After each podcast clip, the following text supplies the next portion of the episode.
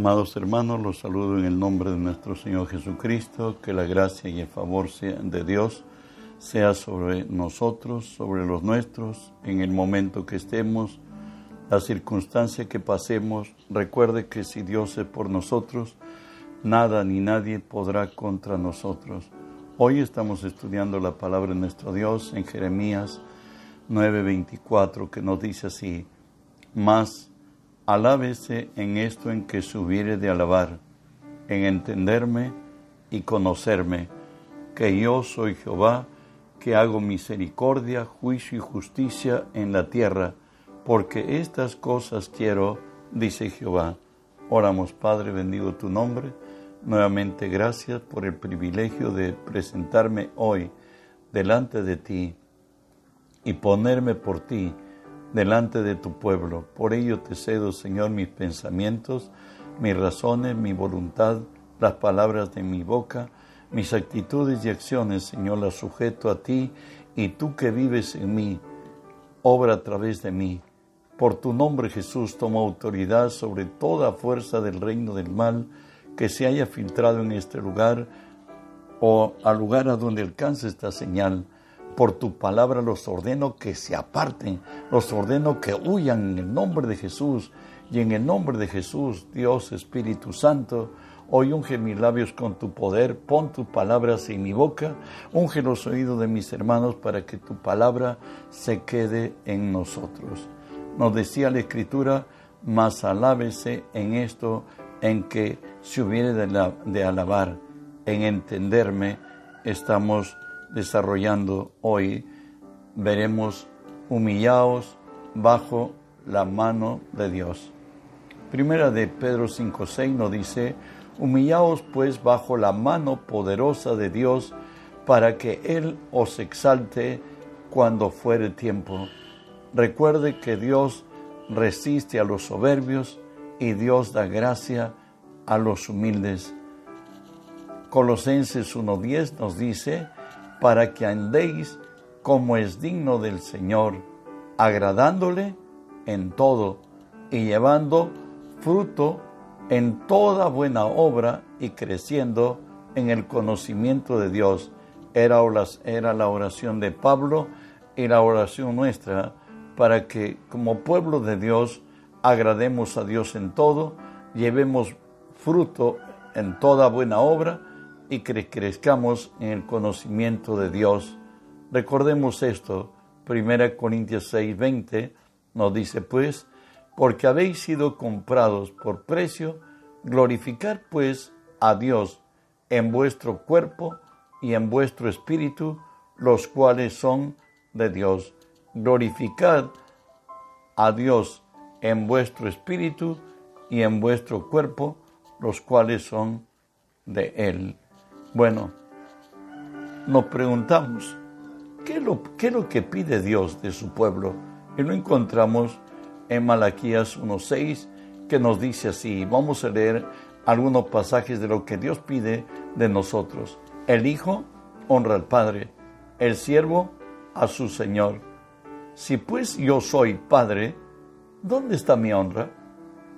Y si soy Señor, ¿dónde está mi temor? Dice Jehová de los ejércitos, a vosotros, oh sacerdotes, que menospreciáis mi nombre y que decís, ¿en qué hemos menospreciado tu nombre? La gran mayoría de cristianos solamente hemos asumido que Dios es nuestro Padre, y no en razón sino de recibir del Padre, pero dice la palabra, Dios reclama no solamente ser nuestro Padre, sino tener honra de Padre. Y tener honra de Padre quiere decir, honra quiere decir respetar, obedecer y enaltecer a nuestro Padre. Y nos dice, si soy Señor, la palabra nos dice pues, Jesús habla de esto en Mateo 10, 28, dice, no temáis a aquel que puede matar el cuerpo, porque al alma no tiene ningún poder. Pero yo os enseñaré a quién temed, aquel que tiene poder de matar el cuerpo y el alma y echarlo juntamente al infierno. Siempre sé consciente que eres siervo de Dios. Y como siervos de Dios nos dice la Escritura que debemos andar en temor y temblor todos los días de nuestra vida. Debemos guardar nuestro corazón para ser no solamente oidores de la palabra, sino antes bien hacedores de ella. En Oseas 11:7, Dios sigue hablando de lo que Él espera de nosotros. Entre tanto, mi pueblo está adherido a la rebelión contra mí. Aunque me llaman el Altísimo, ninguno absolutamente me quiere enaltecer. Bueno, hay actitudes que le dan la gloria a Dios. Tu puntualidad, tu fidelidad, tu conducta. Recuerda que nosotros somos representantes de Él en esta tierra. Y cuando estemos delante de Él, David se llegó el momento, tuvo que danzar y danzó para Dios. Él sabía que lo está exaltando a Dios y que eso lo haría aunque para el resto y para la esposa era así el ridículo. Bueno, pues para Dios lo mejor. Hasta tu mejor traje cuando vayas a la casa del Señor. Porque estás yendo delante del Señor. No estás yendo a otra casa, sino a la casa del Señor, tu Señor, el Señor del universo. Gracias a Dios, nuestro Señor. En Miqueas, en Miqueas 6, del 6 al 8, también nos habla el Señor, nos dice, ¿con qué me presentaré ante Jehová y adoraré al Dios Altísimo? Me presentaré ante Él con holocaustos, con becerros de un año. ¿Se agradará Jehová de millares de carneros o de diez millares de arroyos de aceite. Daré mi primogénito por mi rebelión, el fruto de mis entrañas por el, el pecado de mi alma. Oh, hombre, Él te ha declarado que es bueno y que pide Jehová de ti solamente hacer justicia, amar misericordia y humillarte delante de tu Dios. Posiblemente ellos como hebreos sabían que bueno, a Dios le agradó pues que le presentase Salomón diez mil holocaustos, nos dice la palabra, y que Dios le habló en sueños y que Dios le bendijo. O más tarde también le presenta a Dios millares de carneros. O además dice diez mil, diez mil arroyos de aceite. O daría mi primogénito como Abraham. Bueno, al fruto de mis entrañas, por el pecado de mi alma. El Señor un momentito te dice a ti y a mí, solamente lo que te pide Jehová, a mí y a ti solamente, hacer justicia, amar misericordia y humillarte ante tu Dios.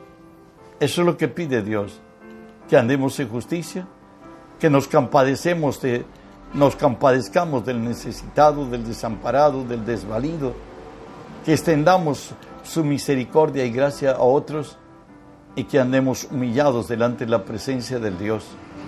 Recuerden que Dios exalta al humilde y humilla al exaltado.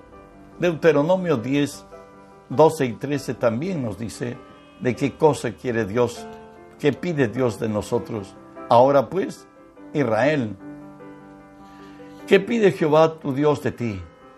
Sino que temas a Jehová tu Dios que andes en todos sus caminos, que lo ames y que le sirvas a Jehová tu Dios de todo tu corazón, con toda tu alma, que guarde los mandamientos de Jehová y sus estatutos que hoy te prescribo para que tengas prosperidad. Dios está diciendo a Israel qué cosa es lo que Él está desea de su pueblo y le dice que lo ames, que lo sirvas de todo tu corazón y con toda tu alma, que guardes sus mandamientos, sus estatutos que hoy te prescribo para que tengas prosperidad. Jesús le preguntaron de los mandamientos en Marcos 12:30. La respuesta de Jesús es esta. Amarás al Señor tu Dios con todo tu corazón y con toda tu alma con toda tu mente y con todas tus fuerzas. Este es el principal mandamiento. Es lo que Jesús dice, que estemos centrados en Él, que lo amemos con todo nuestro corazón, con toda nuestra alma, nuestros pensamientos, nuestros deseos, todo ello, con toda nuestra mente y con todas nuestras fuerzas. Hay realidades a los que somos confrontados los creyentes, diría yo. Mateo 10:16 Jesús dijo así, He aquí que yo os envío como a ovejas en medio de lobos. Sed prudentes como las serpientes y sencillos como palomas. Que cada paso que andemos lo meditemos. La serpiente es un animal muy astuto, actúa con extremada prudencia, nunca se acelera para tomar una presa. Solo cuando está seguro, recuerde que no tiene manos, no tiene pies, pero sin embargo es tan astuto que logra el objetivo siempre certero. Y cuando la serpiente va a ser tomada por presa, nunca se desespera. Siempre está mirando por dónde evadir, por dónde sortear la dificultad y salir airoso. Eso es lo que nos dice Dios que debemos ser tú y yo. Nos recuerda que estamos en medio de una generación maligna y perversa. Todos están buscándonos hacer el ridículo, burlarse de nuestra fe, creer que somos menos que ellos, por cierto. Siempre valoran eso. Pero en verdad, si Dios está en nosotros, años luz estamos sobre ellos. Pero si tomamos nuestro lugar y sabemos quiénes somos, por cierto, en Mateo 11, 29 y 30, Jesús nos dice cómo debemos hacer.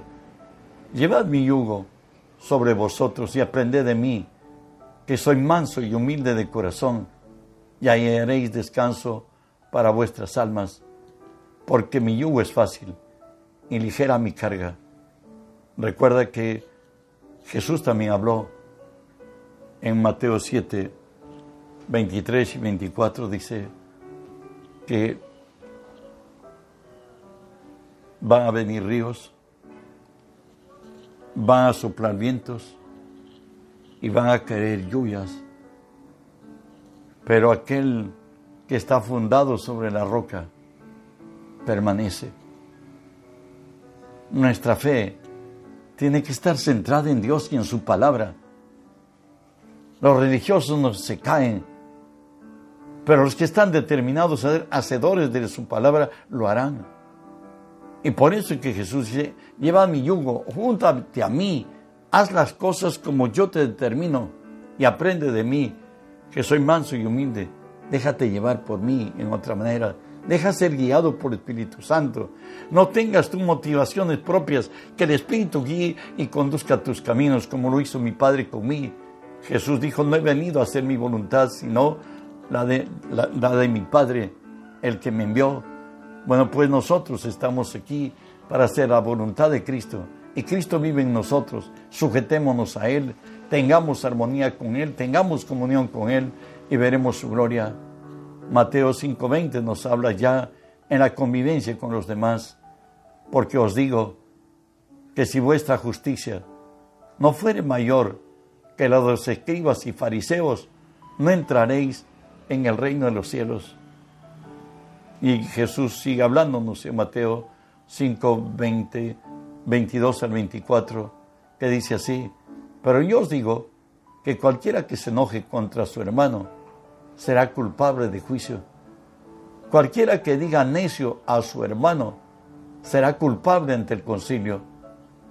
Cualquiera que diga fatuo quedará expuesto al infierno de fuego. Por tanto, si traes tu ofrenda al altar y allí te acuerdas de que tu hermano tiene algo contra ti, deja allí tu ofrenda delante del altar y anda y reconcíliate primero con tu hermano. Entonces ven y presenta tu ofrenda. El Señor nos da el mejor camino y nos dice pues que no podemos enojarnos con nuestro hermano, porque vamos a ser culpables ante el juicio. Y si le decimos necio al hermano, vamos a tener problemas, vamos a ser culpables ante el concilio. Y lo peor es que dijimos fatuo, demente, por causa de la fe. Vamos a encontrarnos, que ya es encontrarnos con Dios mismo, expuestos al infierno de fuego. Nos dice además que siguiendo a dejar una ofrenda, nos vemos a nuestro hermano que él tiene algo contra nosotros, no que yo tenga algo contra él, sino que ya lo veo diferente. Entonces debo ir y reconciliarme con mi hermano y decir, pues, ¿qué está pasando? Y que si hay algo por cual está resentido o dolido, debo reconciliarme. Mateo 5, 39 al 41 nos dice, pero yo os digo, no, no resistáis al malo, antes a cualquiera que te hiera en la mejilla derecha, vuélvele también la otra, y al que quiera ponerte a pleito y quitarte la túnica, déjale también la capa, y a cualquiera que te obligue llevar carga por una milla, ve con él dos. El Señor nos dice que si el enemigo nos diere la mejilla derecha, le volteemos volvamos la izquierda. ¿Qué dice esto en la palabra? Que la única manera que nosotros venzamos al enemigo es que si andamos en el Espíritu. Escuche esto, Romanos 8:6. Porque el ocuparse de la carne es muerte, pero el ocuparse del Espíritu es vida y paz. Solamente cuando caminas en el Espíritu, Satanás no tiene parte. Satanás se queda vencido. No digo avergonzado porque él no tiene vergüenza. ¿Me entiende? Él es vencido cuando nosotros andamos en el Espíritu. Por ello Mateo 5:44 nos dice, para una vida más elevada, pero yo os digo, amad a vuestros enemigos, bendecid a los que os maldicen, haced el bien a los que los, os aborrecen y orad por los que os ultrajan y os persiguen. Solamente si Cristo vive en ti y ha renovado tu mente, que debes vivir como hijo de Dios y bajo principios divinos, entonces podrás amar a tus enemigos, podrás bendecir a los que te, te maldicen, hacer el bien a los que os aborrecen, orar por los que os ultrajan y os persiguen. Recuerda que el Señor dice, mía es la venganza, yo daré el pago. Y si tu enemigo te pide de comer, dale de comer. Y si te pide de beber, dale de beber. Ascuas de fuego amontonarás sobre su cabeza.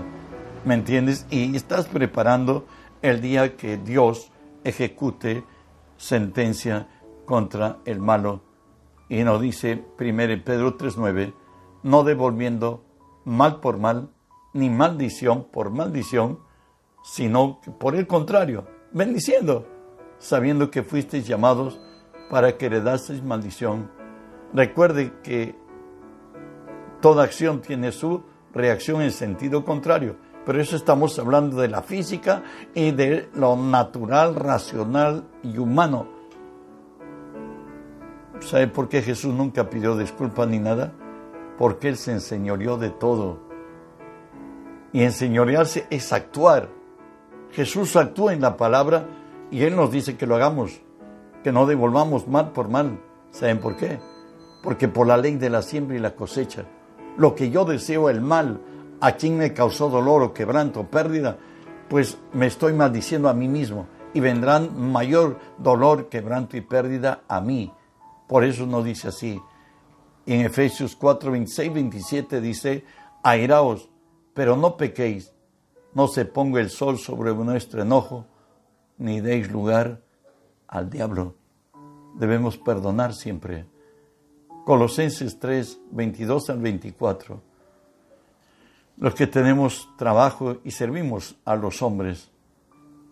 Bueno, nos dice así, siervos, obedeced en todo a vuestros amos terrenales, no sirviendo al ojo, como los que quieren agradar a los hombres, sino con corazón sincero, temiendo a Dios. Y todo lo que hagáis, hacerlo de corazón, como para el Señor y no para los hombres, sabiendo que del Señor recibiréis recompensa de la herencia porque a Cristo el Señor servís.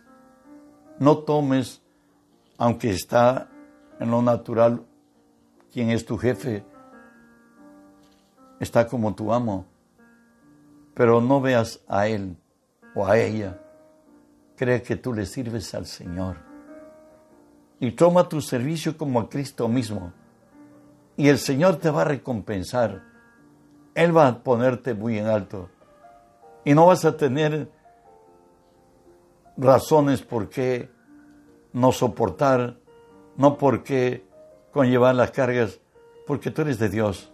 Si entiendes que rindes el servicio a Dios, lo vas a hacer lo mejor y vas a ser alabado aún por los hombres. Avanzo. El amor distintivo de ser discípulo de Cristo.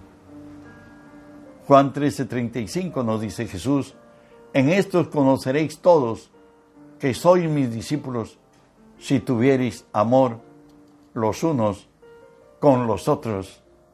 Pedro, Juan lo entiende y nos dice así, el que no ama no ha conocido a Dios, porque Dios es amor.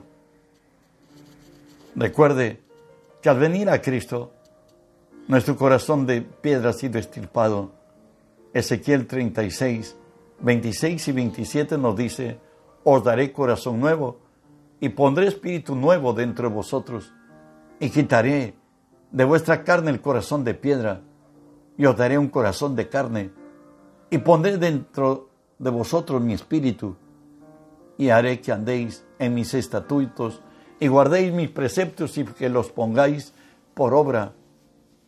El corazón de piedra que teníamos ha sido estirpado.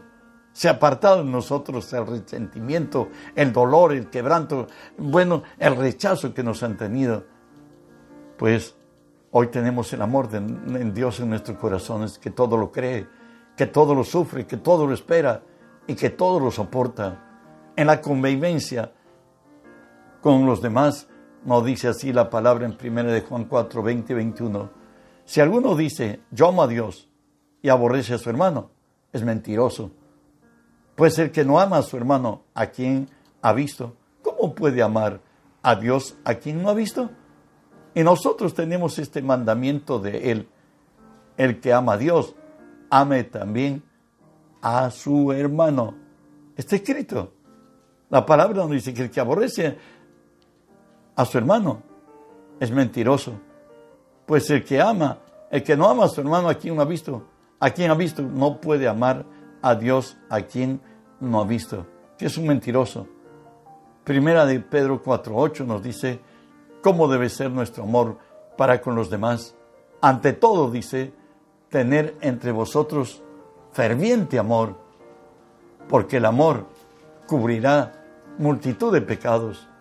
Alguien dijo que de ser apasionado, arrebatado, tú tienes contentamiento de ver a tu hermano. Vas y, y es para ti motivo de gozo, lo debe ser, pues somos hermanos, tenemos al mismo Padre, tenemos el mismo destino, tenemos las mismas aflicciones, tenemos la misma palabra y el mismo espíritu. Por tanto, tenemos el amor de Dios en nuestros corazones y podemos amarnos.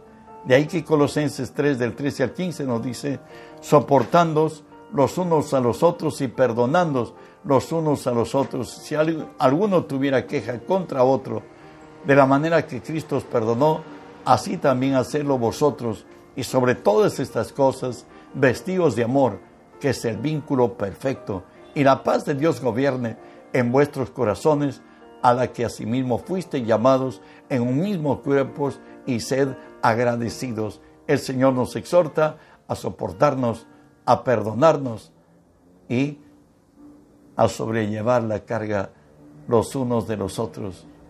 Bueno, está escrito y es de responsabilidad nuestra. El que no ama no ha conocido a Dios, porque Dios es amor. Además nos pide que para que nosotros estemos bajo la mano poderosa de Dios. Debemos ser guiados por el Espíritu Santo. Jesús dijo en, en Juan 6:38, porque he descendido del cielo no para hacer mi voluntad, sino la voluntad del que me envió. ¿Y cómo era su accionar de Jesús? Lo leo. Juan 5, 19 y 20 nos dice así. Respondió Jesús y les dijo, de cierto, de cierto os digo, que no puede hacer el Hijo nada por sí mismo, sino lo que ve hacer al Padre, porque todo lo que el Padre hace, también lo hace el Hijo igualmente, porque el, Padre ama al Hijo y le muestra todas las cosas que Él hace y mayores cosas, mayores obras que ésta le mostrará, de modo que vosotros os maravilléis. Jesús decía que Él es absorbido por el Espíritu y que esto era su forma de caminar. Él nada hacía sino lo que veía hacer al Padre. Y Juan 12, 49 nos dice, porque yo no he hablado por mi propia cuenta, el Padre que me envió, Él me dio mandamiento de lo que he de decir y de lo que he de hablar. De ahí que vemos en su vida cotidiana por, profetizada por Isaías, Isaías 54 y 5 nos dice así, Jehová el Señor me dio lengua de sabios para saber palabras, para saber dar palabras al cansado despertará mañana tras mañana, despertará a mi oído, para que oiga como los sabios. Jehová el Señor me abrió el oído. Yo no fui rebelde, ni me volví atrás. Dios había determinado que Jesús sea su siervo. En la eternidad acordaron Dios el Padre, el Hijo y el Espíritu Santo, que el Padre sería el amo Jesús sería el Hijo, el Espíritu Santo el nexo entre el Padre y el Hijo. Por tanto, Jesús, Él vino a hacer la voluntad de su Padre y cada día Él mayormente se distinguió por ir a orar y orar hasta oír o ver en el Espíritu para hacer la voluntad del Padre en esta tierra. Solamente leo para ti y para mí Romanos 8:14, porque todos los que son guiados por el Espíritu de Dios, estos son hijos de Dios. Espero que nuestro Dios haya hablado a tu corazón y seas tú bendecido. Él nos decía hoy que nos sometamos a Dios, que humillaos bajo la mano poderosa de Dios, para que Él os exalte cuando fuere tiempo. Recuerda que Dios tiene exigencias a las cuales debemos dar razón. Él pide que le honremos como Padre, Él pide que le temamos como Señor y como el Altísimo que lo enaltezcamos. Él no busca cosas de nosotros, Él es dueño de todo y Él nos dice que lo que busca Él es que nosotros hagamos justicia, amemos misericordia y nos humillemos delante de nuestro Dios. Jesús dice que debemos amarlo con todo nuestro corazón, con toda nuestra alma, con toda nuestra mente y con todas nuestras fuerzas. Él, Dios se hizo hombre, él estuvo sujeto a su Padre. Él dijo, nada yo hago sino aquello que veo hacer de mi Padre. Y tengo mandamiento de lo que he de decir y de lo que he de hablar. Él se levantaba mañana tras mañana para oír, para luego dar palabras al cansado. El Señor también nos dice a ti y a mí que cerremos tras nosotros nuestras puertas y nuestro Padre que ve en lo secreto, Él nos recompensará en público y será vista la gloria del Señor cuando estemos sujetados y sometidos a Él. Él es el Todopoderoso. Bueno, que la gracia de Dios nos siga alcanzando. Esto es lo que tenemos que entender y la próxima semana tenemos lo que conocer, porque no solamente vamos a entender los principios divinos, sino que debemos tener comunión con nuestro Padre. El día de mañana es el día del Señor. Mañana estamos en directo a las 10 con 30. Que la gracia de Dios los sobreabunde. Somos el pueblo de Dios, del quien Dios no se avergüenza de llamarse nuestro Dios. Bendecidos. Que la paz de Dios sea con ustedes.